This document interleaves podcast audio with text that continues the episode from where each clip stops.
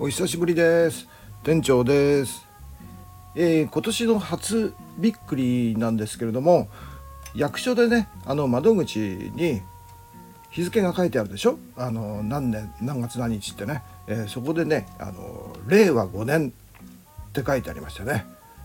これにね、えーちょっとね、えびっくりしました。はい。なんかね去年令和2年だったはずなのにあれ？と思ってね。いきなり5年かよって思ってね。なんかその窓口のね、えーなんか陸上部のマネージャーみたいなね、えー女性にね、えーあんたねこれ間違えてるよ」って「今年ね令和3年だから間違えてるよ。直しなさいよ。役所なんだからしっかりしなさいよ」ってねあの注意してやろうかと思いましたけれどもねえーなかなかねそれは言い出せなくて、えーですねおそらくなんですが、えー私をね、えーなんか、え地方老人だと思われるんじゃないかと思いましてね、えーぐっとこらえましたけれども私の中では今年は令和3年なんですけれどもやっぱり世間的には、え令和5年なんですよねまあねあのしょうがないですね。時間というものは誰にも平等に、えー同じように、えー流れていくものでございましてまあ私と同じようにね、えー今年いきなり令和5年だってね、あのー言われてちょっとえってね、えーそんなにってね、えー思われた方いらっしゃったらね、えーなんていうか、えーえー時のさすらい人じゃないね。あのただの年寄りですね、えーなんかね令和5年って言われてももうそうかって感じで。まあとにかくね一つ年をまた取ってしまうわけなんですけれども年を取れば取るほど分かってくるってこともありましてね。えーっとね何が分かってくるのかっていうとね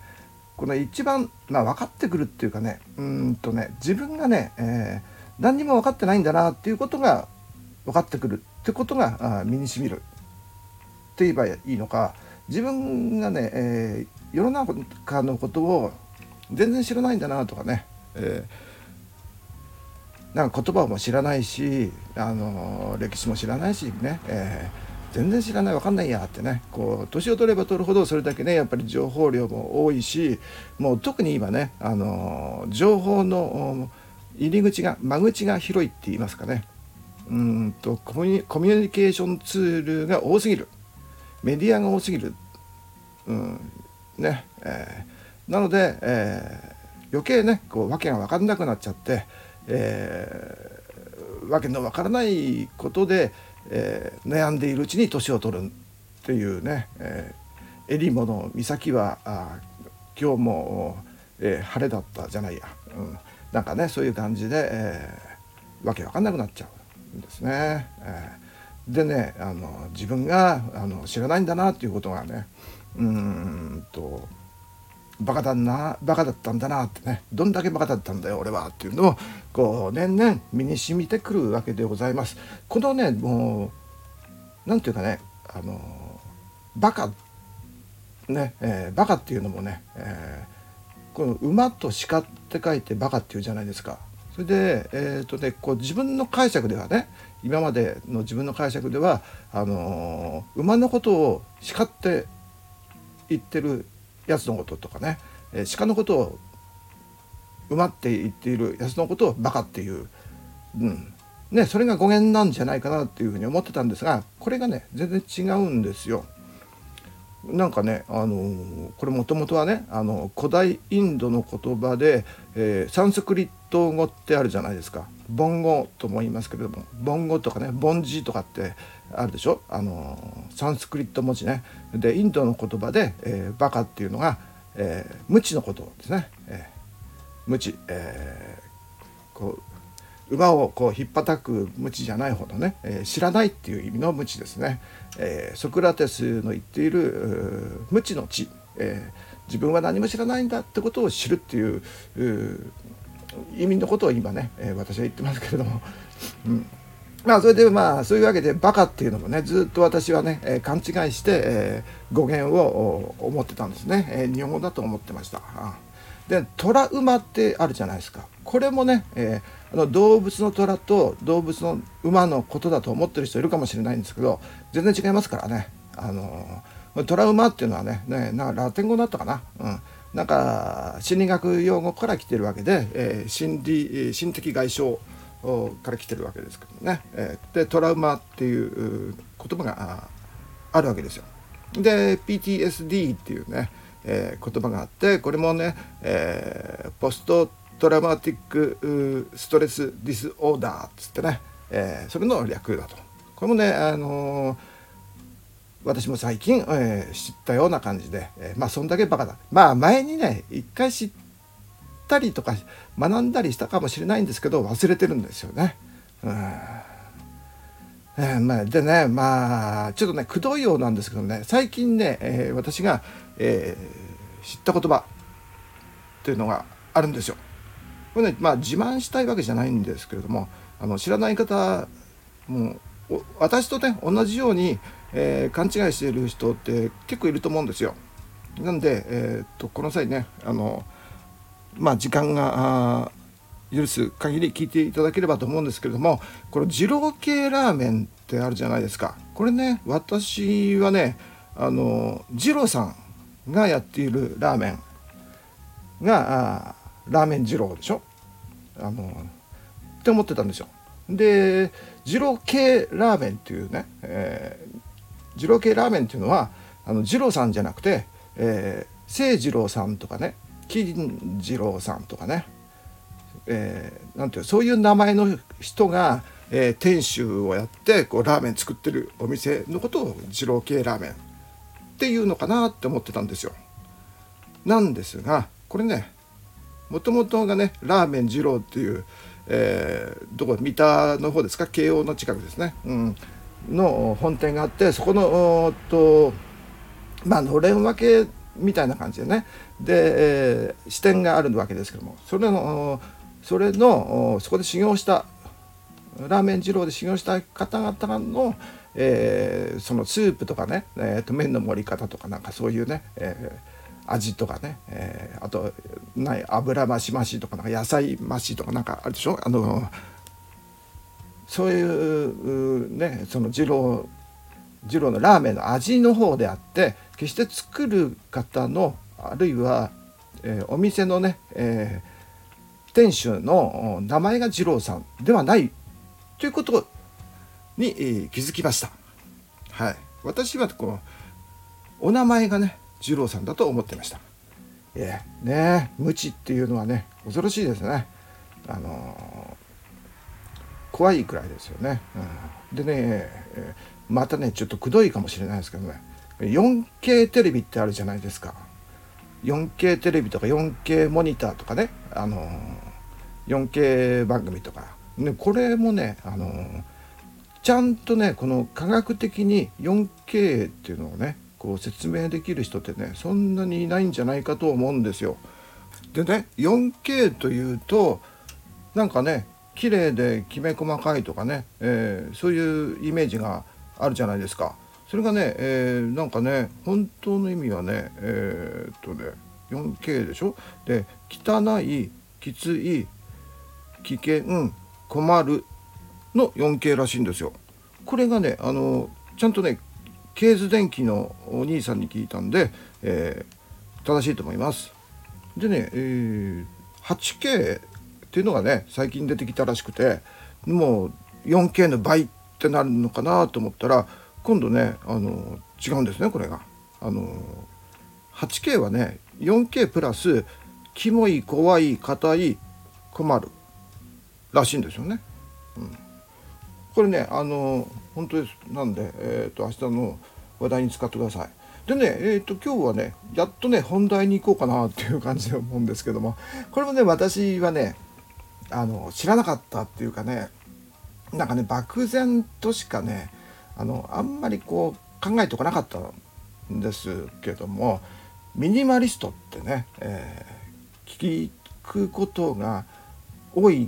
くなってきたんじゃないかなここ10年くらい特にね、えー、聞くようになってきたんじゃないかなと思うんですけどもこれが実はねすごくねあの何て言うの緩いミニマリストとすごいきついミニマリストと、えー、成り行きのミニマリスト、うん、ねえー、で自覚のないミニマリスト自覚のないミニマリストっていうのはねもともと持ってないというねまあそういう地方にお住まいの、えー、まあそういう民族の方々とかねあるいは、えー、まあしょうがなくてね今もあの難民とかね、えー、いっぱいいらっしゃいますけれどもね、えー、なんていうの自分の、え、土地を奪われた人たちとかね、え、なんかがね、え、やっぱりこう自分のね、えー、希望とは別に自分の意思でねこうミニ,、えー、ミニマリストミニマリズムをのシンプルなライフスタイルをしてるわけではない人とかねそういう人も含まれるのかどうかは違いますね。えー、そういう人ではなく自分の意思で、えー、物を持たない主義ね、え、これ漠然とね、えー、そういう人のことをね、え、私は思ってたんですけどもこれがね、あのー、ものすごくね、えー、ていうかね、えー、深いんですね。えー、でまあ緩いミニマリストというのはうんとまあ要するにこう節約とかね契約の意味も含めて、えー、で、えー、物を持たないで小さな家に住むということと最小限のね、えー、なるべく出費をしないで、えー、で貯金をしてね将来に備えて、えー、貯金をしてで生きていくっていうねそういうシンプルスタイルの人を、まあがまあミニマリストのね、えー、大体の漠然とした考え方なんじゃないかなというふうに思うんですけどもで、えーとまあ、言葉としてねミニマリストっていうのは、えーとまあ、英語だとねミニマリズム運動っていうのがね、えー、芸術分野でね60年代にあったんですよ。これが、えーとアート芸術分野ねあの文学も含めてなんですけども、美術とかあと建築とかね、えー、飾りのな、えー、なるべく少ないっていうね、えー、そういうのがミニマリズムっていうのがあってそういう芸術家アーティストのことをミニマリストって呼んでたんですけども、えーとね、それがね、え今は、え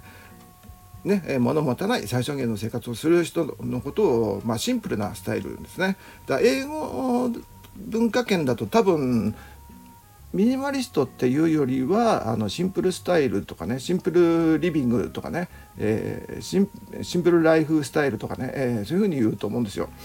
うん、あんまりこうミニマリストとも言うとは思うんですけどね、えー、どっちかっていうと芸術家の方が多いのかなというふうに思います。で,、えー、でね、えー、もともとはね、えー、このまあ、言葉は置いといてねこのミニマリストという言葉は置いといてこの考え方なんですけれどもあまり物を持たないっていうのはね、えー、という考えが、えー、なぜ生まれたのかっていうとこう、まあ、物を持つようになったからなんですけれども ねえー、物が増えてきたから。ですから近代以降のえー、っとね産業革命以降だと考えてもいいんですけれどもその前のね、まあ、貴族文化の時から、まあ、物はね、えー、増えてきたわけでございましてね、えー、で、えー、もう歴史で言っちゃうとね、え宗教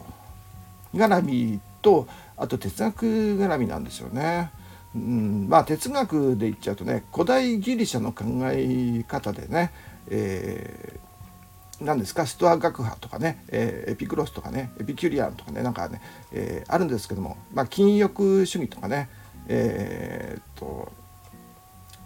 ありましてねまあ要するに欲を捨てるっていう感じですね。禁欲と言いますかね、えー、で自然に溶け込むとかねそういう考え方が、まあ、ギリシャ哲学の方にあったと。だからそれはね、えー、まあ実際のこの物質のものというね今私たちを取り囲んでいるものね、えー、まあ、テクノロジーのものもあるんですけどもそういうのも、うん、がまだない時代なんですけども ま物を持たない。その頃でさえねえー、例えば何でしょうか。必要以上の食べ物とかね。必要以上の酒とかね、えー、必要以上の豪華な家具とか家とかのことだと思うんですけどね。えー、で、えーとまあ、古代ギリシャ時代からまあそういう考え方はあったと。うん、でねえー、まあそういう考えは宗教でいうとやっぱりあのキリスト教ともありますし、まあ、仏教でもありますよね。えー、キリスト教だとね、えー、まあ貴族と何て言うか金とかね、え、お金とかね、えー、あと権力とかね、まあ、そういうものではないものもあるんですけれども修道士っていうね、えー、考え方で聖書とかにも出てるようにうんとなるべく贅沢質素倹約の精神みたいなものがね、えー、ありましてそれをね、えー、推進してるのがこの修道士、えー、でね、えー、まあ仏教でいうとあの托発層みたいな感じですよね。こう物を持たないでもう何ていうまあ禅みたいな感じですかね。えー、ななんて無意の無意自然っていう言葉があるようにね。何にもしないっていうね、えー、何もしないで、えー、瞑想瞑想するっていうのはね、えー、自然に生きるっていう意味で、えーね、無意っていうのは何もしないっていう意味じゃなくてね、えー、何もしないでこう寝てるってとかね、あのー、まあ座禅組んでるっていうか意味じゃないんですけど、まあ、まあそれもね、あの、修行するお坊さんはあるのかもしれないんですけれどもそういう意味じゃなくて日常生活の中でも、うん、特にこう派手なことをしないっていう感じで、えー、特に無理をしない自然に暮らすみたいな感じのことが、えー、まあ、仏教の教えにもありまして、えー、まあ、同じような、ね、考え方っていうのは、えーと、中国のね、えー、なんですか同化ですかね。老僧思想って、え。ー、あるんですよ。老子っていう人と、えー、創始っていう人の考え方ねあのななんて言いますかね、えー、自然に生きようって、まあ、同じですよね。あの場所はねアジア、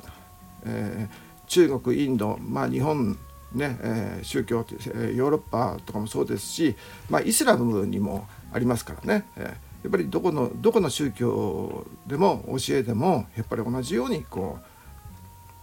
うなんていうのあの物を持たないとかね欲を捨てるっていうね、えー、そういうそういう考え方っていうのはね、えー、まあ昔からあるわけで。で特に、えー、物自体をね持たないっていうのは、えー、さっきも言った通り、えー、産業革命以降の考え方に、えー、なろうっていう感じですね。え、産業革命以前は、え、どちらかというとね 物というよりも、えー、権力とかね、えー、お金とかね、えー、まあそういう方向じゃないですかね、え、そういう欲を欲というかね、え、野望ですかね。そういうのをもたなん野望っていうと何ですかね。天下統一を目指すんだとかね、え、俺は海賊王になるんだとかね。そういうのを持たないってことですかね。うん。総理大臣になるんだとかね、うん、そういうことをしない、うん、そういう欲権力欲とかね、えー、お金を稼ぐんだとかね、えー、そういうことが、まあ、産業革命以前の考え方で。で産業革命後くらいなんですけれどもそれがねえー、っとやっぱりね反文明っていう考え方が出てくるんですよ。うん、で反文明っていうかね、えー、反テクノロジーっていうかね、えー、これね、えー、反、えー、反政府とかね反政治、えー、というか反イデオロギーっていうかねちょっとねわけわかんなくなっちゃうかもしれないですけどもうんとね物を持たないっていうのっていうことは、えー、結構ね、えー、共産主義に近い考え方なんですよね。で共産主義っていうのはあのまあみんなで分かち合うみたいな考え方じゃないですか。ね、同じように分かち合うって感じでみんなで貧乏ならいいじゃないかっていうようなね、えー、そういうような考え方でで物心性っていう言葉があってね。これねあのフェチシズ、えー、経済用語でフェチシズムっていうのが最初に出て言葉が出てきた。フェチ,、えー、フェチシズムね、えー、フェチズムというともいうかな。マルクスがあ最初に使ったあらしいんですよ。だあのな心理学でね、えー、フロイトとかが言っているねあのものに、うん、固執するね、えー、ものに執着する、えー、フェチシズム心理学用語で言うのとは言う前にマルクスが、えー、フェチシズムっていう言葉を経済用語で、えー、使ったらしいんですよね。なんかピコーンって言ったけどなんだ。で、えー、これはね、えー、ものに執着するんですけれどもマルクスが言う言ってる、えー、フェチシズムっていうのは、えー、まあもの自体の価値のことを言ってますね。これ労働、えー、生産力による労働、えー、生産物であるっていう価値のことを言ってましてね、えー、それによって生まれるフェチシズムっていうね、えー、ものなんですけども、えー、でそれ以外でね、えー、まあちょっとこれ宗教的な話になっちゃうんでまた別の話したい、えー、石とかねその辺の石こるとかね大きい石とかね、えー、木とかね、えー、そういうのをこう崇拝する、神様木の神様とかね石の神様って感じでね、えー、そういうふうに言うのも、まあ、フェチシズムっていうね昔からあることをものを言ったりもしますけれども今ねちょっとね喋、えー、りながらねちょっとねわけわかんなくなっちゃったんで、えー、今の話は後で、えー、これはカットしようかな。うん、でねえー、っと産業革命以降なんですけどもえー、最初ねこう考えどこは、えー、ヘンリー・デビッド・ソロっていう人がね、えー、どんくらいですかクリミア戦争あたりの頃ですかね、えー、1850年頃ですかね。えー、っとねメキシコ戦アメリカ・メキシコ戦争が1850 1848年だっけ、えー、1848年かそのくらいだったんですけども、えー、その辺りの頃の人なんですよ。でクリミア戦争があって、えーまあ、産業革命が、えー、こう一気にねこうガーンって、えー、出てきた頃の人なんですけどもこの人のソローという人の人が、えー、本を出したんですね。えー、これ、えー、は、えー、これ未だにね多分ねベストセラーになってると思うんですよ。もう150年以上前の本なんですけどもウォールデン森の生活っていうやつで、えー、という本でねこれはあのこのソローという人が、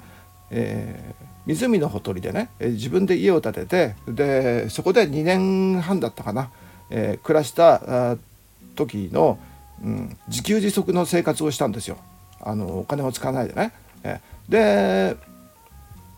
でその自分を実験台にして、えー、生活したっていうことの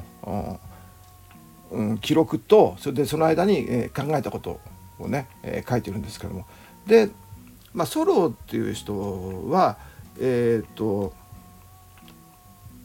考え方としてはね、えー、何でしょう。えっとねジョン・デビットジョン・デビットじゃないや。えっとねジャックあジャックジャン・ジャック・ルソー。ジャン・ジャック・ルソーか。ルソーとソローでねなんか似てますけどソローのね、えー、あソロじゃないルソーのジャン・ジャック・ルソーね。えー、っと絵描きはアンリー・ルソーですね。え、っとねこのねこう人の名前はねなかなか覚え覚えられない、ねうん、で、えー、まあルソーっていう人の影響も受けてるんですけども自然に帰るってことですね、えー、人間はああのまあルソーは違うんですけどもソローはねあの東洋哲学とかね、えー、さっきも言いましたが老荘思想とかねあと禅の考え方とかね、えー、あと自然に帰るっていう意味ですね。あの老荘思想の影響を受けてまして。でえっ、と自然に帰るっていうね、人間も、えー、自然の一部なんだからっていうね、えー、で東洋思想とあと北米のインディアンの考え方とかね。あの土地のかまあインディアンはねあのなんだろう。自然の中にね、え神様を見つめて、え見つけて、えええいたりとかね、えしますけどまあ部族によって違いますけれども、えで、えー、とこのソロのこの自分の実験ね、えー、そこで暮らして自給自足の生活をして暮らしてでしかもうんとアナーキーっていうかね、えー、反政府なんですよ。で税金うんとアメリカがメキシコと戦争する時にこの戦争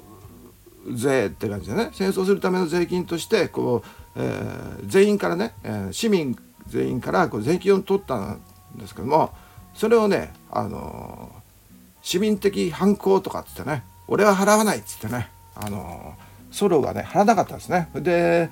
牢獄に入れられたりとかして、えー、反戦反戦っていうかね反政府抵抗をしましてその時の考え方っていうのがあのなんだろうガンジーとかね、えー、トルストイあトルストイは同時代の人かまあうん、そうですね。トルストイガンジ、えー、とかあとマーチン、えー、ルーサーあキングあキング牧師ね、えー、とかの考え方ね、えー、反反抵抗反、えー、暴力主義に、えー、つながったわけですけど、まあ、そういう深い意味もこの、うん、今ねまあ物を持たない反文明っていうこの裏側のミニマリストのね裏側の思想の背景を今語っていますけれどもねえー、まあ、自然に変えるっていう意味ですね。えー、で、えーと、自分を大切にするってことですね。自分の考えを大切にするってことですね。で、えーと、政府政府にさええー、反反抗するということですね。えー、その思想があると。でこのソロの考え方っていうのは、えー、1950年代からのヒッピーにね受け継がれていきまして、えー、アメリカのヒッピー。で、まあ、日本にもその辺の考え方来るわけで、えー、ございますが、えー、50年代60年代の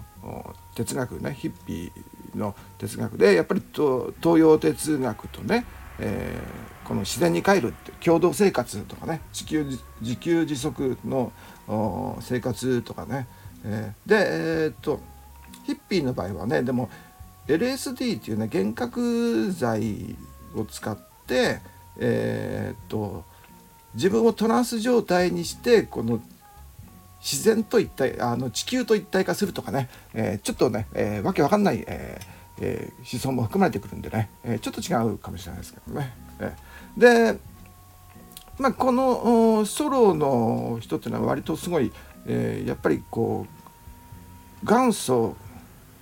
ミニマリスト。うんと日本人でいうと元祖ミニマリストって誰かっていうと誰ですか？鴨の長明とかですかね。北条記っていうのを書いた人。あれは、えー、だけど平安末期くらいの人なんで北条記はね、えー、あの1回はねあの中学校くらいで読んだことはあると思うんですけどもうん、あれ元祖ミニマリスト北条記を書いた、えー、鴨の長明、えー、で、えー、ね、えー、中学時代の教科書に多分載ってると思いますので、えーと、今でもね、えー、読んですごくあの今とあんま変わんねえなって感じで思いますからあの読んでみるのもいいんじゃないでしょうか。はい、でえっ、ー、と何ですか？今ね、えー、話してるのはヒッピーあたりからですね、えー、60年代あたりから、えー、来てましてで70年代とかのね、えー、さらにねこのミニマリストのこう背景的なねこう思想的なもののね、えー、裏付けるようなこのブームみたいのがあるわけですよ。で、えー、70年代ね健康ブームっていうのがありましてで これはまあジョギングとかねえー、っと何でしょうねうんダンスとかですかね、えー、ジャズダンスとかね。そういうのがね、えー、流行ったりとか。で体を動かすということとかね、えー、そういうあと栄養とかをね考えることとかね。で80年代にはね、まあ、ちょっと清潔ブームみたいのがあったりとかしてね。あの日本だと何でしょう朝朝シャンとかってね。朝シャンプーするとかね言ってまして。でねもうこの辺75まあ戦後からまあアメリカはねもう50年代戦後すぐにすぐにからだと思うんですけれども日本だとね、えー、70年代80年代くらいからもうすでにね、えー、飽食の時代って言われてたんですよね。飽食の時代っていうのはもううんもうみんな食べ物がいっぱいあるっていう感じでね、うん、何でも手に入るっていう感じで、えー、もうお腹いっぱいなのにまだ食べようとしてるっていうようなね、えー、そういうような時代でそういうのがねうんとなんだろう80年かな？81年くらい「北の国から」っていうドラマがねあったと思うんですけどもあのねあの 前私もなんかモノマネしましたけれども、えー、あの北の国からでこの五郎さんがね、えー、結構すごくうんシンプルなね、えー、自然に帰ってで自然の中でこう生活していく。で電気も水道もなくてね、えーえー、なんだろ風力発電とかね。あと川からね水を引いてきたりとかしてね、えー、自分で何とかしていくっていうね。これねもうそのまんまあのあれですよね。ソロのことをソロのしたことをしているみたいな感じのね、えー、自分で考えて自分で家を作って、えー、その後ね、えー、廃棄物でね、え、家を作ったりとかしてね、えこの五郎さんの考え方だからあのもう80年代にはねうんとこういう70年代終わり頃からね、え、こういううなんていう考え方っていうのはねこう増えてきていくわけなんですよ。で80 70年代80年代で、えーと、ファーストフードっていうマクドナルドとかね、えー、ロッテリアじゃないですけど、えー、なんだろうバーガーキングとかね、えー、ファーストフードっていうのがあの世界中に広まってでえっ、とねイタリアのねミラノとかの近郊のね、えー、ブラっていう町だったかな。でスローフード運動っていうのがね、えー、起こったんですよ。あのファーストフードの客でね、えー、スローフードがこそがあの私たちの生きる道だみたいな感じのブームみたいのがあってで、えー、これがね、えー、結構ねあのー、ていうのうん、割とこの健康ブームとこのスローフード時間を大切にしようもっと大切に食事も大切にしようっていういう考え方の人たちにとってはすごくねこのハマった考え方でありましてね。それがねこの10年後にはねえっ、とロハスっていうね、えー、ものになってこれがねえっ、とねウォルマートがね、えウォルマートってあのアメリカでね、えー、一番、えー、大きい、スーパーといいますか、えー、スーパーマーケットかな、うん、あのねあの銃を売ってたりもするようなねあもう今は売ってないのかな？今規制されたかもしれないですね。23年くらいまでは、えー、普通にね、えー、ライフルとかね、えー、銃弾とかね、え売ってるようなスーパーでっかいスーパーで、あの日本の声優をね今もどうかわかんないですけど声優をね子会子会社化したんですよね一回ね。うん。ウォルマートが仕掛けたらしいんですよね1990年代に。このロハスっていうのがえっ、ー、とねなんだっけなライフロハスで LOHAS なんですけども lifestyle of health sustainability かな？でいいんだっけ？うん、ちょっとね、えー、ちゃんと発音できないんですけども lifestyle lifestyle of hea health health and sustainabi sustainabilityサステナビリティうんそんな感じか。うん。でね、えー、この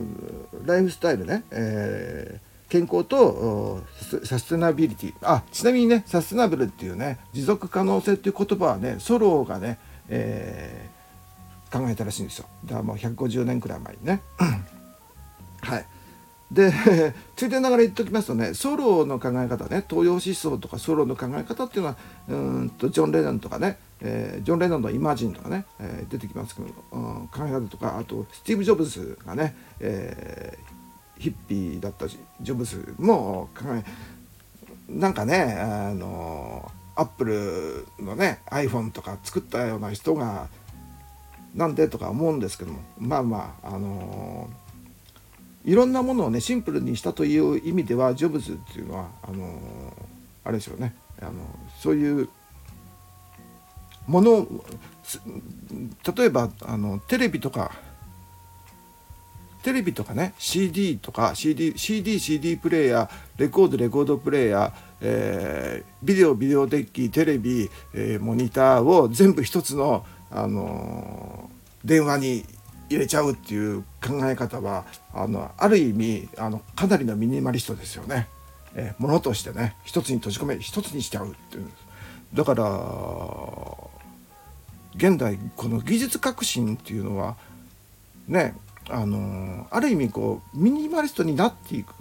ミニマルになっていくことこそがあ、えテクノロジーなのかもしれないですよね。えちょっとね話がまたね、えー、それちゃいますけどもロハスブームがね、えー、ありましてこれね自然食品のお店っていうのがね結構ね全国に出てきたんですよね。うんと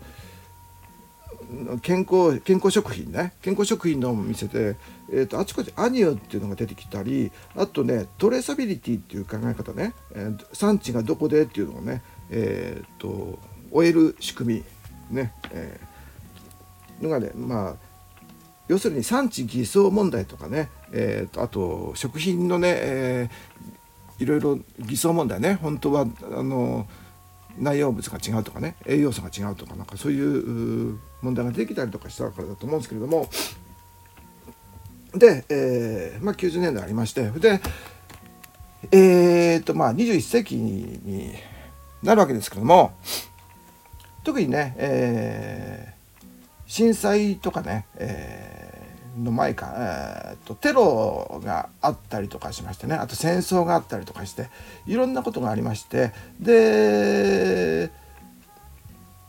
ねもう全世界で体験するわけですよ。で特にね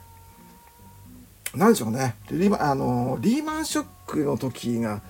一番分かりやすいかなと思うんですけどもうんとお金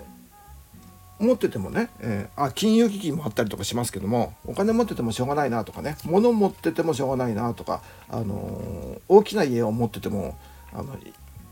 ね、えー、結局壊れちゃうとか流されちゃうとかね、あの安くなっちゃうとか税金ばっかり高くなっちゃうとかそういうことがあったりして特にねやっぱり、あのー、そのミニマリストで、えー、今ねミニマリストで、えー、なってるっていう人はなんかそういう体験があの身近にあったか自分が体験したか見てるかね、えー、人が多いんじゃないかなと思うんですよ。で、えー、っとリーマンショックが2007年とかだったと思うんですけどもその辺りの時ってすごくね株が安くなったりね、えー、して資産がね、えー、目減りしてあと倒産が相次いでね会社が潰れたとかってね。で日本で、えー、震災前ね、えー、なんかね、えー、孤独死っていうのがね、えー、割と何ていうのニュースになっていて、えー、でなニュースとかでも100年に一度の不景気だっつってね、えー、世界中がねなんかヒーヒーしてて、えー、すごく景気悪い時がああったじゃないですか。うん、で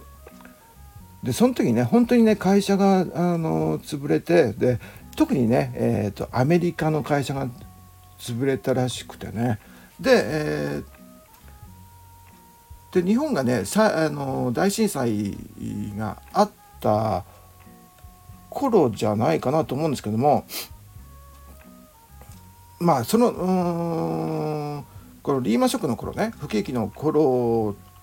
と震災と続けてあったんですがその辺りの頃に日本だと、まあ、断捨離ブームっていうのがあったりしてね、まあ、これはあのさっき言った健康からあのロハスのねえー、健康から来てるんですけどもヨガの考え方からですか？ヨガの言葉なのかな？断捨離っていうのはね。うん、で、えー、あとねアンチ大量生産型ね、えー、そういうものがねやっぱりだんだんだんだんね、あのー、ロハスの影響なのかそれから、えーと、反、うん反文明じゃないですけども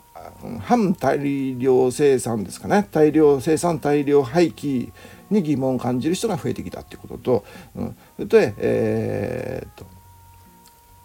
それと,、えー、とあとね物欲とかね所有欲ね、えー、これがね、えー、意味あるのかっていうような感じのことを、うん、日本人はあの震災とこの不景気で思ってきたんじゃないかなというふに思うんですよ。でアメリカとかね世界的にはやっぱりこのリーマンショックの時の、うん、不景気だと思うんですよね。ででこの時にねあの会社が潰れてでちょっとねあのちょっと飛んじゃうんですけども去年去年一昨年くらいの映画で「ノマドランド」ってあったじゃないですかあのノーベル賞じゃなくて、えー、アカデミー賞を取った「ノマドランド」っていうのがあってこれはあの町がねあの一つの会社で成り立ってるようなあの町ででその会社が潰れちゃってでそこで働いててそこに完全に依存していた人たちっていうのがみんなねあの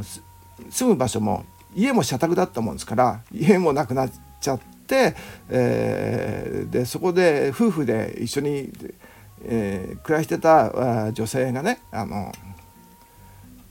行くところがなくなっちゃってで車であの旅しながら生活していくっていう話が、えー、ノマドランドっていう人であノマドランドっていう話でね、まあ、元はあのドキュメントの、えー、なんていうのあの小説小説じゃノンフィクション、うん、の作品なんですけどもそれを映画化したのが「ノマドランド」なんですけどもこれがねあの2010年頃リーマンショックの後くらいからそのノマドの人たちが出てきたと。これがね、あの特徴としてはもうみんなね高齢者でもう失うものは何もないっていう感じでね。で車1台でもう生活できればっていう感じでね。で、えー、みんなねキャンピングカーとかねバンとかで暮らしてでその人たちのコミュニティがあったりとかするんですよ。でえー、っと派遣みたいな感じでアマゾンの倉庫で働いたり、えー、ファーストフードのお店で働いたりね、えー、しながら、えー、それで、えー、まあいくらかね毎日、うん、こう日給かなんかでね、えー、稼ぎながら、まあ、移動してで生活するっていうね、えー、ノマドランドっていうね、えー、それすごいくね、あの、かなりのミニマリストなんですけどもこう自然の中で生きていくっていうところがねすごく、うん、いいなとなんかね、うん、こう私はねもう10年私自身がね、あのー、もう高高齢っていうかねも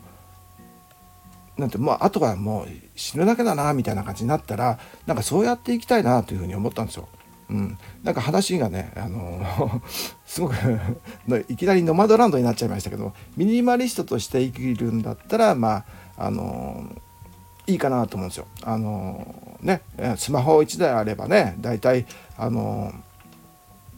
済んじゃいますからあの娯楽関係はね、え、全部ね、え、ゲームでもできますしビデオも見れますしね。うん、車1台で移動しながらでテント張ってこう行きたいなというふうに思いますけれどもすごくえっ、とね言いたいことがね飛んで飛んで飛んでしまいましたけれどもなんかね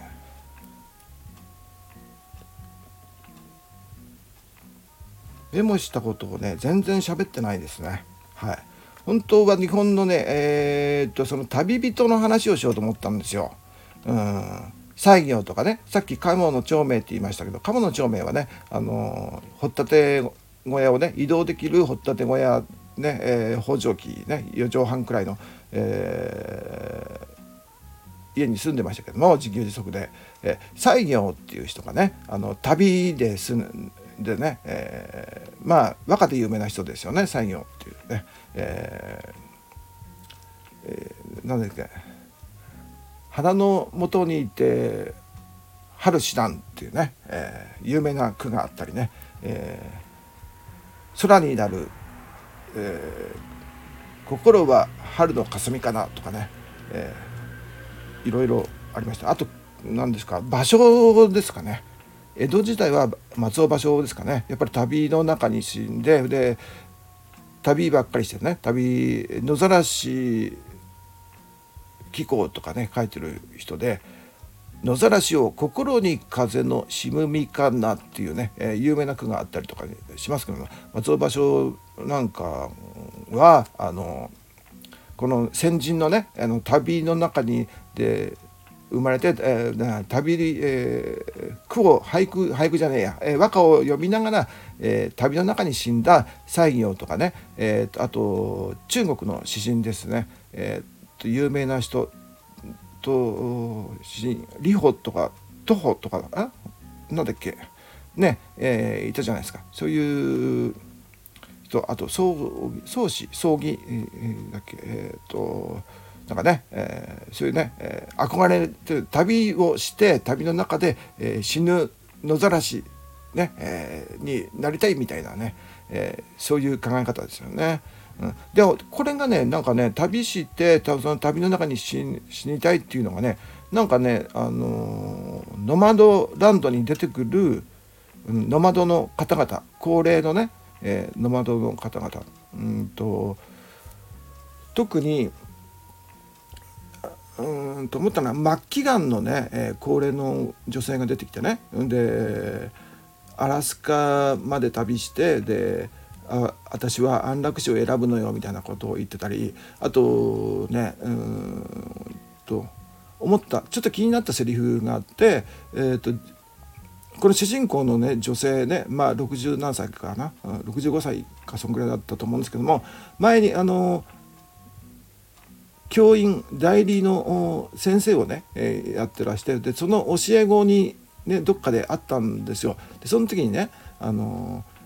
ー、先生は車で移動してるけど、うんと、ホームレスなの？って聞かれてホームレスっていうとちょっと違うかなっつって、うんと、ホームレスじゃなくてねハウスレスなのよっていうね、えー、そういうふうにね言い返してたんですよ。だホームはあるんですよ。ね。そここのセリフ結構ねすごく何て言うの心に残ったっていうかねホームあるっていうことでね、うん、でえっ、とまた話戻りますけども採用とかね、えー、場所とかもねあのー、家はない家はないんですけども多分同じなんですよね。ホームはあるんですよ。うん、ホームレスとはちょっとちゃうという感じだね。で、えーと、とまた話しておりますけどもうんとまあねそろそろもうすごくねもう1時間近くなっちゃうから長くなっちゃうからえっ、とねもう編集するのめんどくさいから多分ねあの聞き直さないでねあのこのまま流すと思うんですけども、えー、シンプルスタイルの話をしたかったんですけどもこの映画でね、えー、2010 2007年2010 2年くらいだっけね。365日。2013年かな。365日のシンプルライフっていう映画がねフィンランドの映画があるんですけどもこれはね、えーと、話すと長くなるんであのー、これもね、えー、ミニマリストに関わる、えー、話です、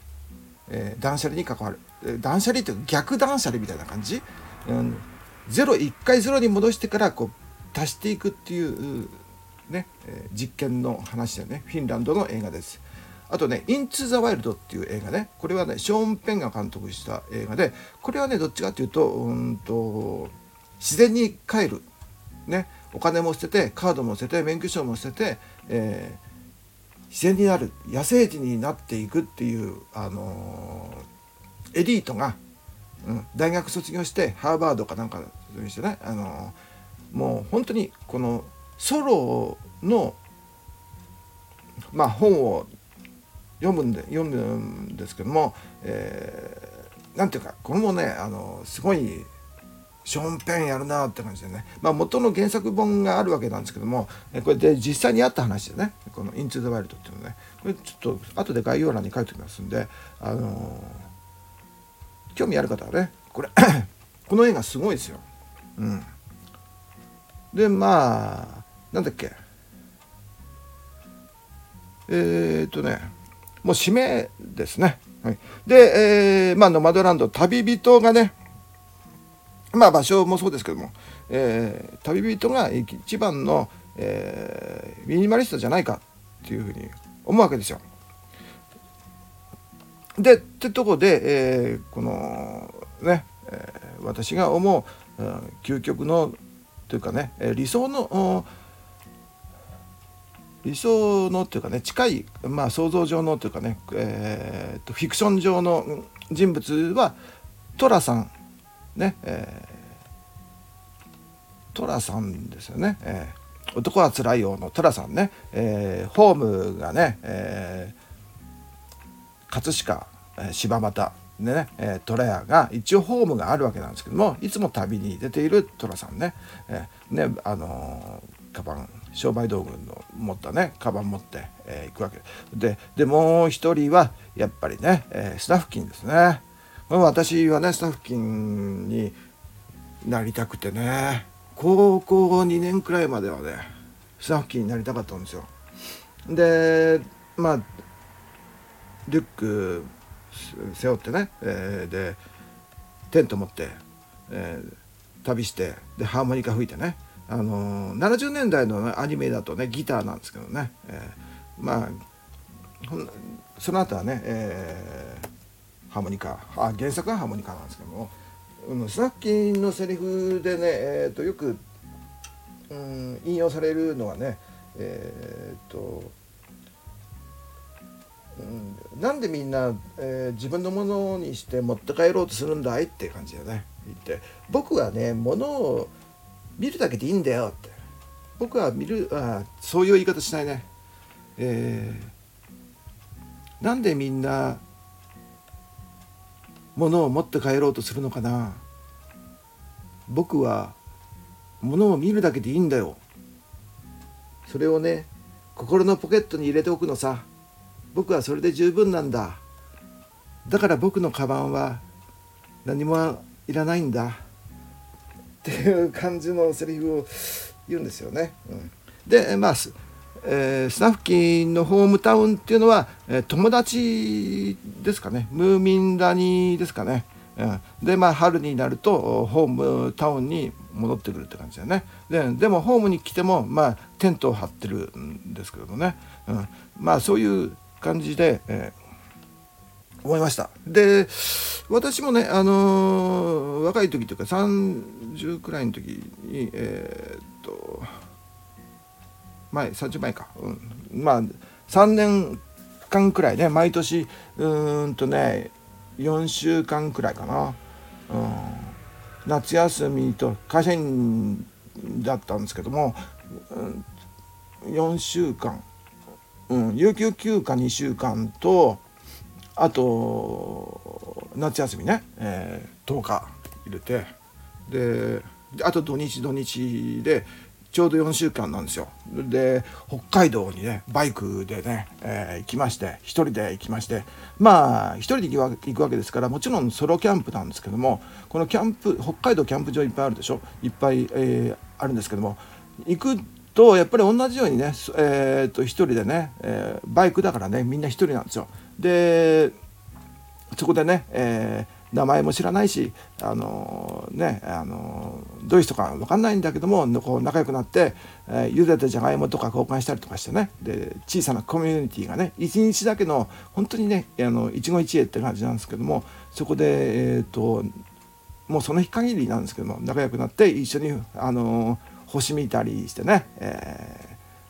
ー、あと温泉入ってね、あのー、こう外にねあの無料の露天天然の露天風呂なんかがね、えー川沿いにあったりとかするわけですよ。そこに入ったりとかしてね。で酒、えー、飲んで、えー、星見てなんか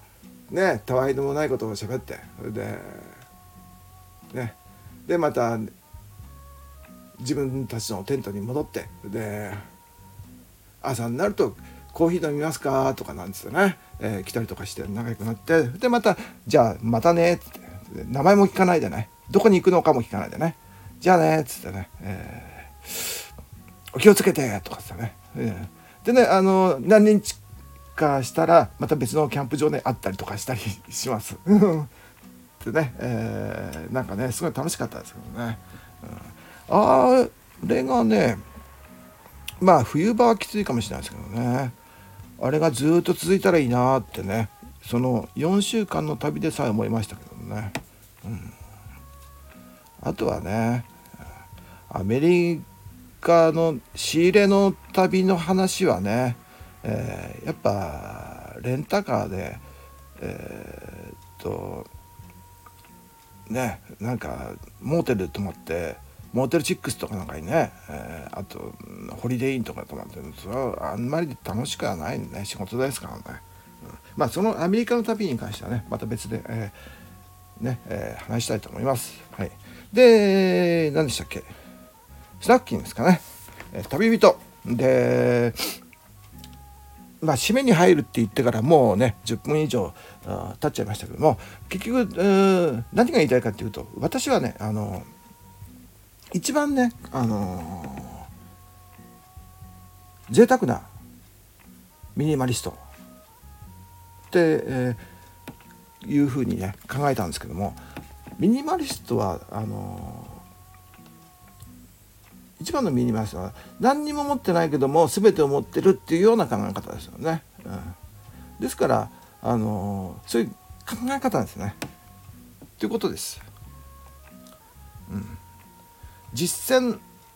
プラス考え方そういう考え方を持った人のことを言います。で10年後くらいに、えー、私はあおそらくこのサフキンスタイルプラス、えー、ノマドランドプラス、えー、場所、うん、場所とノマドランドとスナフキンを合わせたような形でね10年後くらいね、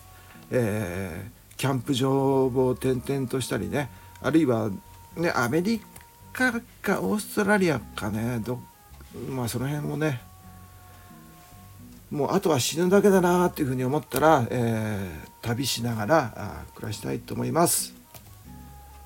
えー、そんなわけで、えー、久しぶりでしたけどもね。長く喋っちゃいました。すごいダラダラしちゃいましたけどね、え、ここまで聞いてくれた人ね多分いないと思うんですけども。えー、っと聞いてくれた方本当にお疲れ様でした、えどうもありがとうございます。それではまた。さよなら。